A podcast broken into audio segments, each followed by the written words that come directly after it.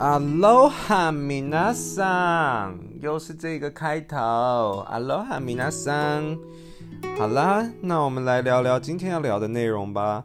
那一样，今天没有什么干花时间啊，毕竟我是连录。那今天是我连录的第三集，我不知道你们有没有办法感受到我的那个每一集 那个疲累程度跟那个。那个那个情绪会越来越低，越来越低，然后呢，逐渐进入一个死亡的一个状态啊！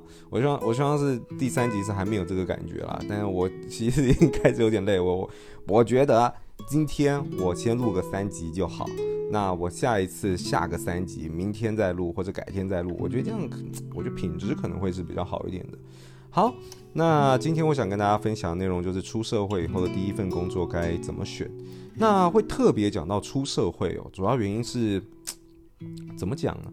呃，会想要录这个主题，先讲一下原因好了。主要是这个问题是来自于我 podcast 的，不是 podcast，我的 Instagram 里面的那个招募问题嘛。有时候因为我会不知道我自己还想要分享什么内容，然后不知道大家想要听什么样子的内容，所以我会开一个问答。那所以如果你有什么想听的内容的话，你可以通过 Instagram 私讯我，或是你可以 follow 我的 Instagram。然后呢，呃，如果你有听到，呃，如果你有看到这个募集的话，那你可以在那个这个问答里面，然后把你想听的题目告诉我。如果比较简单的话，我觉得我。会当下直接用文字的方式回复你。如果是我觉得诶比较复杂，需要可能花一些时间来去分享的话，那我可能就会把它录成 podcast，像今天的主题一样。那我以前很少讲这一类型的主题，是因为我觉得会听我 podcast 的 TA 哦，应该都是出社会的人，应该都是什么二十五到三十五之间的人，我觉得应该是最多。即便是现在，我觉得应该这样子的族群，应该二十五到三十五之间的这个人，应该还是最大宗的。可是呢，呃，近期我开始陆陆续续会收到一些私讯，呃，都是一些年纪比较轻的，大概二十岁以内的人，然后他们会问我一些问题，比方一些高中生或者一些大学生说，我现在是大学生，我该做什么样子的准备，帮助我提升自己的社会竞争力吗？或是怎么样的？那这一类型的，可能我觉得可能跟我的女友月有关吧，她的 TA 族群是比较年轻的，那可能因为她的关系，有一些比较年轻的听众，然后认识到我，所以开始会问我一些问题，但我觉得也挺好，我觉得。呃，这么年轻就开始去啊、呃、注重这些事情的话，我觉得未来你的啊、呃，为了你未来竞争力来讲，我觉得应应该是不会有扣分的效果的，一定是会有帮助的。所以，呃，我想了一下以后，觉得可以分享一次这样子的主题。那我相信这次的主题就会是比较呃年龄层可能会比较低一些的。那我必须在一开始的前提，我就先讲为什么我不分享。出了社会以后呢，啊、我是指说第二份、第三份工作以后要怎么找，因为这跟我等一下要分享的内容会有关。因为，呃，我等一下分享的出社出社会的第一份工作，我会怎么选的建议，其实不一定只是第一份工作。如果在我对于这个建议达设定的目的还没有达到之前。你有可能会用一样的逻辑去找第二份工作，也有可能用一样逻辑找第三份工作，直到我认为我设定的目标达成了以后，才会去开始去追寻你自己想要做的事情啊。这听起来有点绕口，有点复杂，可是我觉得我没有办法很主观的去推荐，就是可能已经二十七、二十八出社会已经五年、十年的人，你要去做什么样子的事情或者找什么样子的工作的原因，是因为我觉得你已经不需要我的建议了。你应该要比我更清楚，我我是这样觉得。我觉得你如果今天已经工作十年了，你还不知道自己要做什么的话，那是比较。嗯，比较比较可惜的一个状态啦。但我我我觉得正常情况我没有去分享这个原因，是因为我觉得你们如果已经工作经验有至少十年、五年、十年以上的话，你们应该要比我更清楚知道你们自己要的是什么。你们应该不需要我的建议，好吗？那会给这种刚出社会的人第一份、第二份工作建议，主要是因为我知道他们会比较过音，有过音。该死的果蝇！我刚刚已经去全联买了那个果冻了，我已经在全联买了那个网络上说很有名的那个果冻啊。我刚放果冻里面怎么一只果蝇都没有啊？等下我先把它拿到我桌子这里。奇怪欸，那个果蝇是怎样啊？害我没有办法录欸，还在飞那边，而且它会撞我欸，它会撞我欸！我现在要先拿电蚊拍电它，还是我就测试果冻效果？我测试果冻效果啊，我先放着。哎，果蝇也想听 Podcast。还不赶快订阅啊！果蝇，嗯嗯，喝水，所以啊，所以所以啥？我根本不记得我刚刚讲到哪，我只记得果蝇。所以，所以那果冻好臭哦。那个果冻有一个黑醋栗的味道，还有一个黑醋还是什么一个的味道，我还刚刚有上网查，他说特别的黑醋加一个什么的味道，让果蝇产生难以抗拒的魅力。文案也是够会写，什么祖宗十八代全部杀光，我个人认为应该是挺有效，我看到好多人开箱哦，所以我现在很期待这个成效。所以我刚到底讲到哪啊？诶、对，所以因为我知道刚出社会第一份、第二份工作人会比较迷惘，比较不知道自己要的是什么，所以我觉得提供建议是一个好的。那如果你今天出社会五年、十年，你还在迷惘的话，那你也可以听一下啦。如果你已经很坚定知道你自己要的是什么的话，然后你已经三十岁，然后你觉得没有，我像工程师这样好好，我这关我屁事，那你可以不用听，没有关系。今天这集的主题的的 TA 设定年龄层，我认为会是相对低一点的。好不好？那我们就开始今天的内容喽。那喝个水，喝个水。嗯嗯，嗯，你也要喝水啊。嗯，爽。那我们就开始了。那啥来着的？呃，主要会去分享这个内容。我觉得很大一部分的原因是因为该死的国营在我前面一直飞。主要原因是因为其实我用过很多人。那在我们公司，呃，我必须得讲，平均年龄应该大部分平均年龄，我们公司目前组成应该在二十七岁左右吧。我们公司的平均年龄应该在二十七岁左右。那大学的应届毕业生用过非常多，我用过非常多应届毕业生，然后我也不排斥应届毕业生，即便没有工作能力也没有关系，因为。我呃没有工作经验啊，不是没有工作能力，没有工作能力干嘛来？是没有工作经验，没有工作经验也没有关系，主要是因为我看一个东西看比较重，就是所谓的学习力跟责任感。因为我觉得只要学习力跟责任感有的话，你可能只需要半年一年，你的工作效率可能可以高于很多，也许是工作已经五六七八年的一些在职场上耍废的老鸟。哦，这冗员，哦，这是非常有可能发生的，所以我是完全不排斥应届毕业生。所以如果你有兴趣的话，你是应届毕业生，然后你如果对于 Body Ghost 或是 Holic 的呃有兴趣的话，是可以来看一下我们在一零四上职缺。可最近没有什么开，我最近有在找一个职缺，呃，好，顺便工商一下，Body Ghost 最近在找研发助理。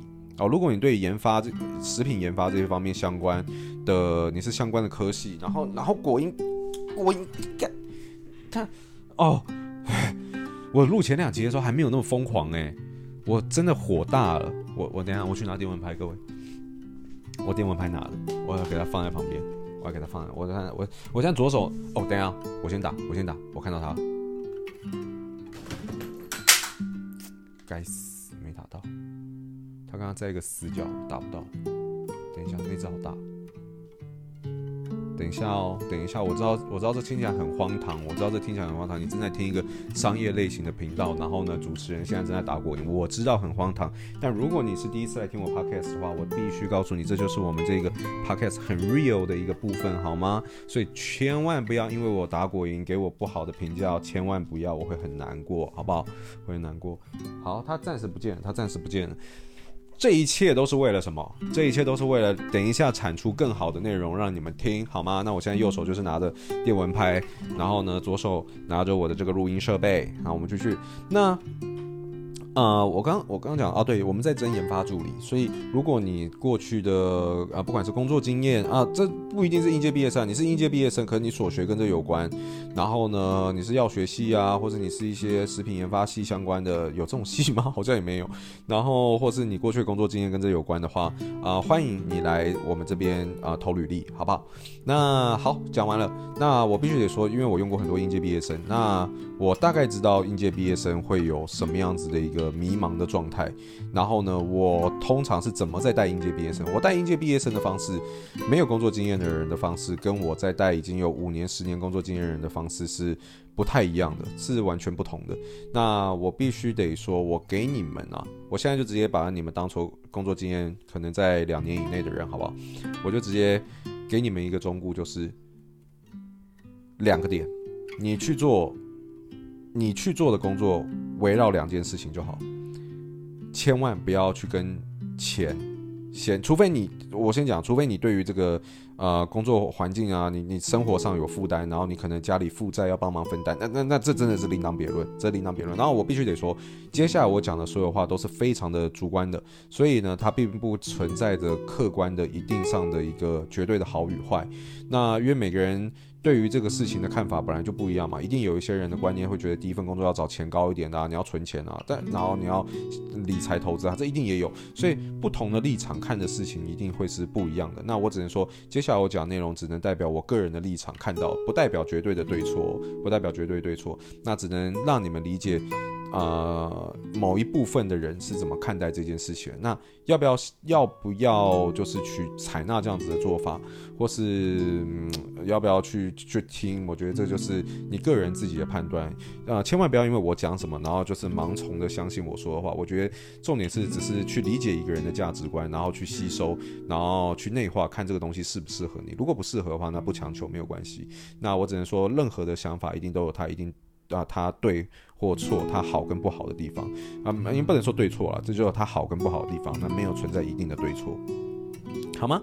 那好，那我给你们的第一个忠告就是，第一份工作不要去在意钱。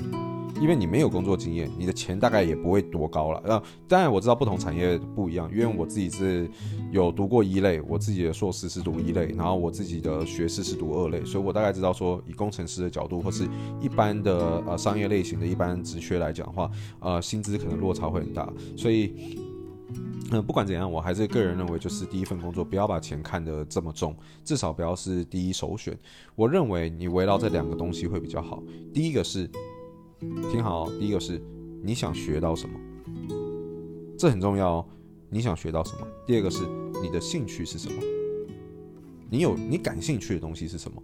你大学学了某个科系，可能不一定是你的兴趣。那可是你学了这个，你的工作可能只能找这相关的话，那这个我有点帮不了你。那这就是你的取舍。你要去找你相对没有兴趣，可是跟你所学有关，或是跟你所学无关，你比较有兴趣。我觉得这就是你个人的取舍。但我会给大家个第一个建议，就是啊、第一个是你想学到什么东西。第二个是你有兴趣的东西是什么？那我统一建议啊，基本上只要你是应届毕业生，或是你的工作经验还不满两年的前提下，我基本上可以确定一件事情：百分之九十，我不会说所有人，但我会说大部分的人都不知道自己在未来想要做什么样子的工作，想要呃投入什么样子的产业，想要做什么样子的职缺。我到底是在人资会比较好，还是我是行销人才啊？我到底是业务人才吗？我喜欢接触到人吗？还是我应该在办公室做会计、做做做做账就好？不要不要那个。但我我刚刚只是随便举例，只是我要我要我要讲的是，很多刚出社会或是还没有出社会的人，其实是完完全全不知道自己未来想要做的东西是什么的。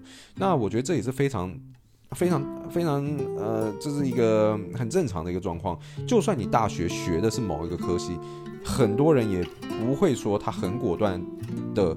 确定未来就要做大大学读的科系的事情，是因为你大学在读的这些东西，跟你实际上在职场上应用是两回事的，你懂吗？是两回事的。你真的做下去了以后才，你你很多可能会有一些梦幻的泡泡，才会发现哦，原来是错。原来我爸妈叫我读会计，我原本也觉得我对数字很在行，我对于数字应该有兴趣。原来会计就是整天坐在那边做账哈，可是我喜欢是跟人交流，我想当公关。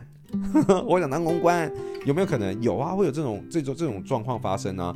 然后呢，或是你可能读体育科系，我我都没有贬义哦。我先讲，我都没有贬义哦，你们不要恨我，都没有贬义。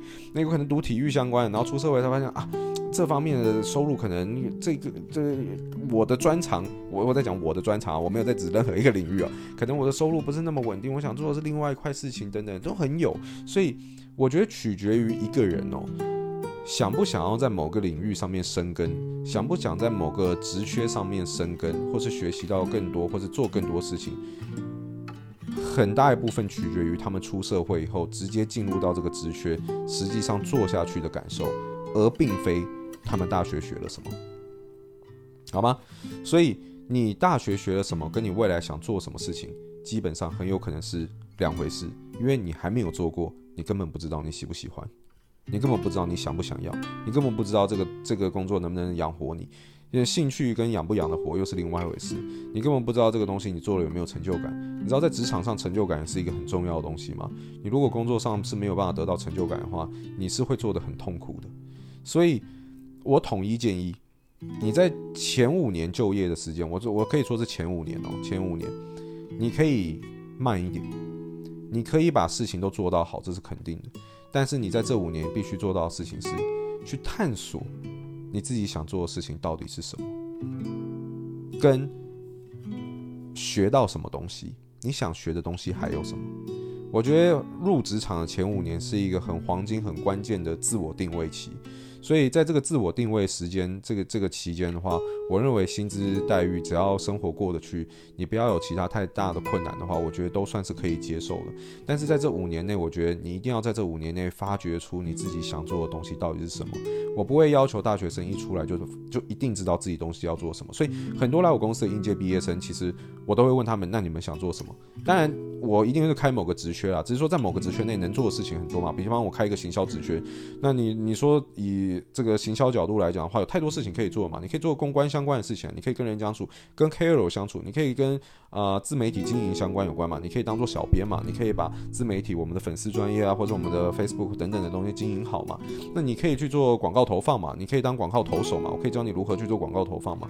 你如果想要当数据解读员也可以嘛，这跟行销有关嘛，data 相关的东西，你要怎么解读数据，然后怎么去优化你的广告 SEO、SEM，这我也可以教你嘛。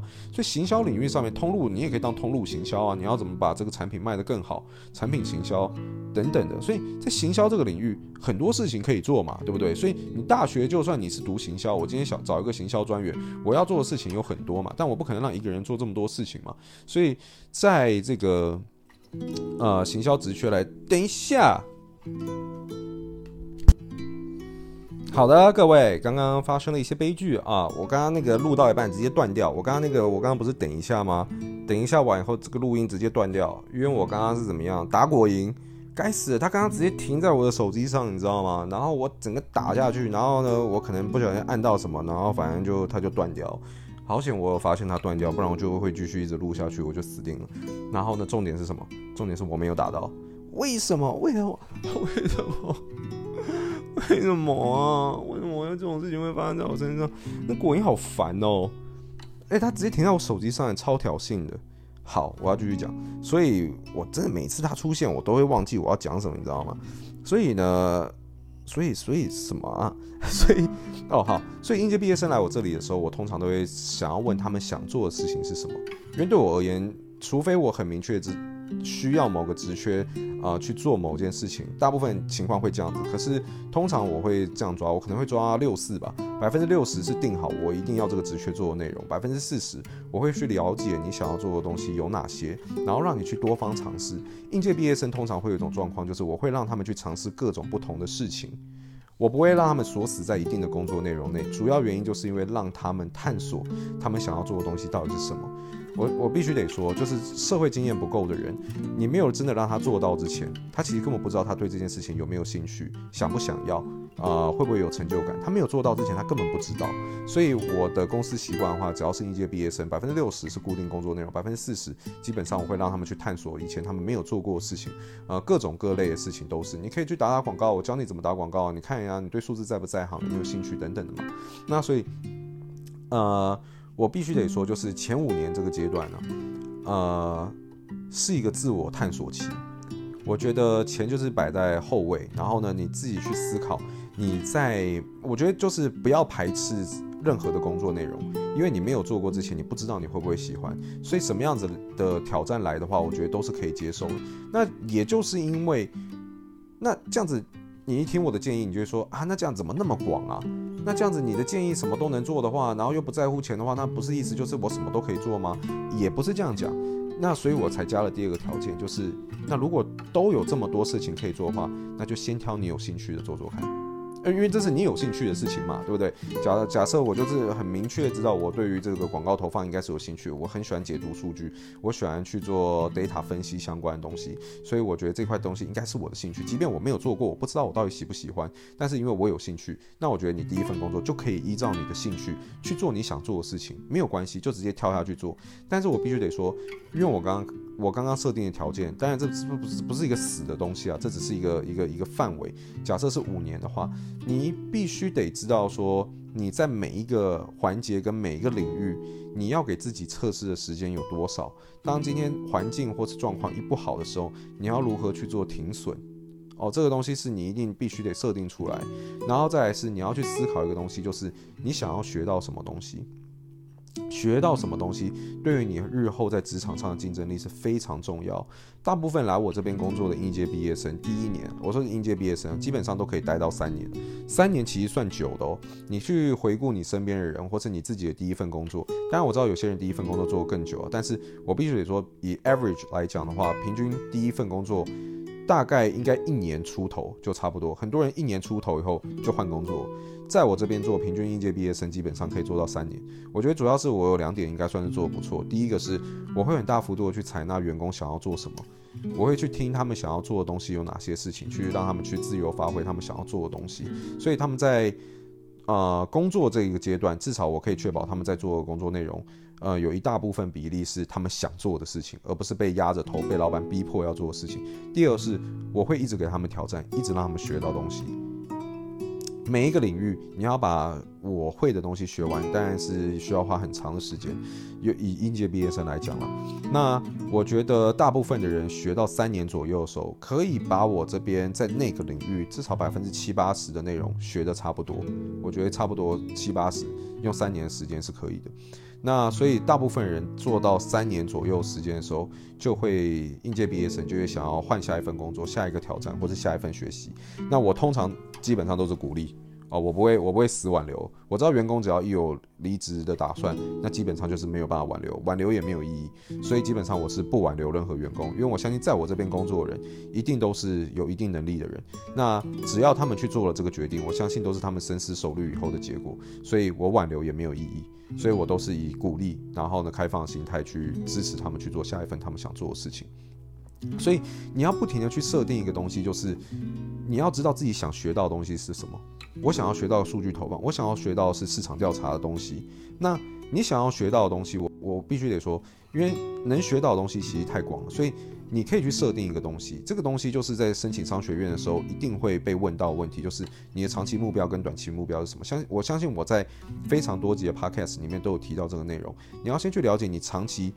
当然，我就说了，你可能不知道自己想要做的是什么，可是你可以先设定一个虚幻的目标，你可以先依照你自己的设兴趣或是理想，你未来想要做的一个东西到底是什么，这可能是你的长期目标。那你可能短时间内没有办法达到这长期目标，比方我想要开公司，我想要创业，那我想要做的是帮别人做广告投放的，我这样只是举例啊，我想要成立一个广告投放公司。这样子，那这可能是你的一个长期的目标。那你短期目标你要学的东西有什么？你可能要学到客户沟通技巧，你可能要知道如何跟你的客户沟通。那你可以当业务，你可以更加精进你跟人与人之间的沟通方式。你可以去当广告投手，去广告投放公司当广告投手，然后去了解投放广告的时候背后到底是什么样子的的逻辑等等的，反正就是我必须得讲，就是你可以设定一个比较梦幻，然后比较呃虚拟跟比较不切实际一点都没有关系，就是比较大一点的一个长期目标。那你的短期目标，你要设定的内容就是你学到的东西，或是你在短期目标里面做的所有事情，应该都要符合帮助你达到长期目标的一个工具，懂吗？所以前五年我设定的范围就是。我比方说，二十五岁之前好了，我的举例都是这样子。呃，二十五岁之前，你就是在不停的学习，然后呢，不停的去学不同各式各样东西，然后呢，两件事情，一件事情就是在不同的尝试里面去定位你在。假设我们说三十岁是长期目标，好不好？我们我们先这样举例，二十五岁是短期目标，三十岁是长期目标。你在二十五岁前五年你要做的事情就是去发掘你在三十岁的时候真正想做的事情到底是什么。经过不同的挑战、不同的职场的转换，然后呢，不同的尝试，去理解你今天到底喜欢的东西是什么，你想要深耕的领域到底是什么。然后呢，第二件事情是在二十五岁之前，大量的去学习你认为有办法帮助你达到长期目标的事情。在这个过程中，你的长期目标是有可能一直改变的。随着你的工作经验跟你接触到的事情越来越多，你的长期目标有可能一直改变，但是没有关系，只要你确定这是你想做的事情，对你未来有帮助的事情就好了。那只要知道你的长期目标是什么的话，你的短期目标在做的事情跟学习的内容，就尽可能的应该要去契合，有办法帮助你未来达到长期目标这件事情的一个过程跟工具。有听懂吗？好不好？有听懂吧？应该有听懂。所以啊，我给应届毕业生第一份工作、第二份工作，或是你现在可能已经超过二十五岁了，可是你还是不明确知道你自己要做的事情是什么。我给的答案跟这个。呃，想法统一都是这样子啊。但你如果今天二十五岁还不知道自己要做什么，我觉得也没有关系。可是如果你今天已经三十岁还不知道自己要做什么的话，我会觉得时间来讲会比较危险一点。你可能要尽快有个答案，不然有可能就会掉入到一个循环里面。但二十五岁还不知道自己要做什么是非常正常的一件事情，因为在我们公司上班，很多二十五岁到二十七岁的员工，我相信也还没有那么明白的知道自己要做什么。用五年的时间就来发掘自己有兴趣的东西到底是什么，跟未来想做的事情是什么。其实我认为是一个蛮快的时间，时间很快就会过去，而且有时候因为个人的考量，你可能不知道我这么开明的公司，你呃当然因为不是吹捧自己，可是有时候你进到一些嗯可能嗯公司的文化比较不一样的公司的时候，也许他们是比较专制一点的情况下，你能学到东西也许就有限，那也许你在那里待个一年两年。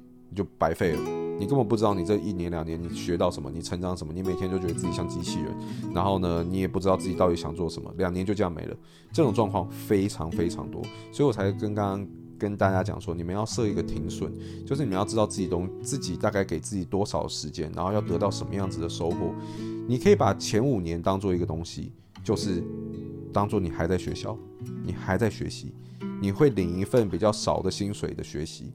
你要学的东西是什么？学着了解自己，了解自己想做什么，跟想学什么，然后尽可能去追追寻这个目标，帮助你二十五岁或者二十七岁毕业以后，可以直接去做你长期目标想做的事情。一步一步重新定位自己要做的是什么，然后呢，等到你真的确定你想做的东西是什么，等到你觉得你东西都学完，你可以直接跨到那个领域，或者跨到你你确定你现在在做的东西就是已经是你自己未来想做的事情的时候，那那个时间点你就可以来把薪资当做第一时间的考量，然后呢，想办法在这个领域，然后去谈更好的薪资，然后找到更好的跳板，好不好？所以呢，这个呢。哦，讲到口哦哦哦，各位各位，我看到那个果蝇现在停在那个停在那个盒子上，它还没有进去，它还没有进去，可是果蝇已经停在那个盒子上，啊，爽，喝水，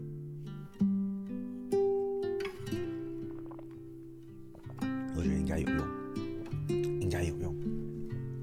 好，那我觉得这就是差不多今天的内容了。那对，我觉得一天，哎，我觉得我一天以前比较强哎，我以前一天可以连录五集，可是我觉得我现在喉咙状况没有那么好，才连录三集以后，我觉得我的这个喉咙状况就有点哑哑的。我觉得下，我觉得接下来三集我改天再录好了。但是没关系，反正我今天想要跟大家分享大概就是这样子。那这是我再再三强调，这是我自己很主观的意意见，那不适用于每个人，不适用于每个人，因为每个人的生活条件跟状况通通都不一样。有些人经济压力比较困难，那可能不适合我这样子的做法，这是一定有的。所以我必须得说，这只是我个人很主观的一个想法。然后呢，是我根据我自己的工作环境，然后我过去学经验以后得出来的一个结果，但。适不适合你？我觉得就是把今天我讲的这些话，呃，内化以后，然后你自己消化吸收以后，自己去判断这东西适不适合你。那如果你觉得适合的话，那我觉得也当然是非常好。那。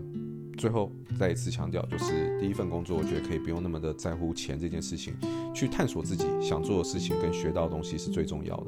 然后呢，如果可以的话，一直帮自己定一个长期目标，长期目标可以一直改变没有关系，但是你正在短期在追寻的事情，在做的事情，要想办法去契合你的长期目标，帮助你达成未来你想做的事情，好吗？